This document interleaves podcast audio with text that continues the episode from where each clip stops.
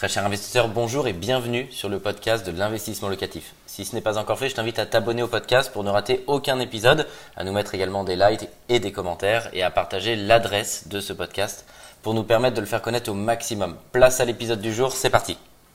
Aujourd'hui, je voudrais vous donner mes conseils sur comment éviter les impayés de manière effectivement à ne pas faire chuter votre rentabilité et de manière à éviter ce problème que vous entendez souvent. Tout d'abord, ce qu'il faut savoir sur les impayés, c'est que c'est une partie extrêmement infime du parc euh, de location en France et qu'à l'intérieur de cette part infime, il euh, faudrait regarder tous les dossiers, voir si effectivement il n'y a pas des incompréhensions entre la qualité du bien qui est vraiment extrêmement détérioré, un bien qui n'est pas du tout positionné en termes de prix et qui a drainé une mauvaise euh, une mauvaise typologie de locataire. Je voudrais vous donner tous mes conseils pour l'éviter.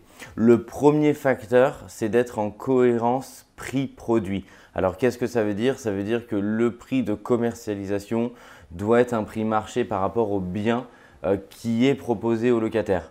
Si vous mettez un bien qui est complètement vétuste euh, à un prix d'un bien haut de gamme, euh, je ne dis pas que vous n'allez jamais louer, c'est ça qui est toujours un petit peu le fil rouge euh, sur lequel il ne faut pas trop jouer, c'est le fait qu'il y aura toujours des candidats locataires dans des zones où il y a un marché locatif.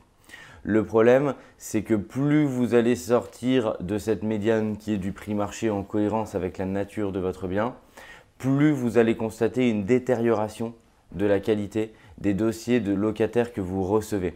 Et c'est ça qui est un petit peu euh, bizarre et ça qu'il faut vraiment euh, ressentir, c'est le fait que vous allez quand même avoir des dossiers de candidats locataires. Donc le propriétaire, il est toujours tenté de louer parce que c'est lui qui va lui donner l'argent.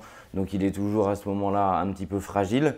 Euh, mais si vous n'avez pas mis votre bien en cohérence, que j'appelle prix-produit, alors vous allez drainer de mauvais candidats locataires, tout simplement parce que les candidats locataires qui candidateront sur votre appartement, c'est parce qu'ils ont été refusés précédemment d'appartements euh, au prix marché et c'est pour ça qu'ils ont le besoin de se loger et qu'ils vont ensuite candidater bah, sur euh, un spectre plus grand d'appartements et sur des appartements potentiellement moins intéressants sur le rapport prix-produit. Donc il y a déjà un premier vecteur et un premier facteur vraiment clé de succès, c'est de mettre en adéquation le prix avec le bien que vous proposez.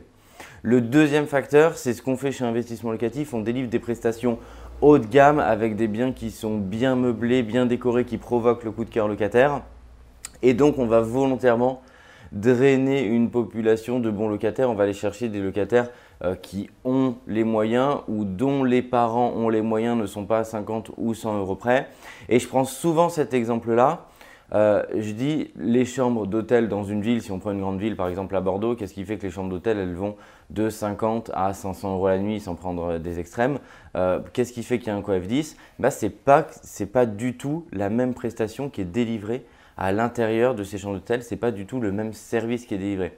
Et bah, c'est exactement pareil dans de la location, vous allez retrouver ce phénomène-là.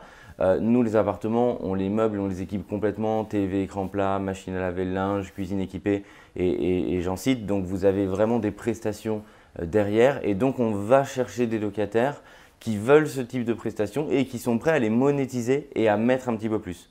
Et enfin, le troisième élément, c'est bien entendu prendre des garanties, que ce soit un cautionnement parental euh, ou que ce soit par exemple tous les dispositifs d'État qui existent et qui permettent d'assurer le dossier de votre locataire pour votre appartement et où l'État prendra le relais pour payer euh, en cas d'impayé, euh, bah ça c'est intéressant à mettre en œuvre.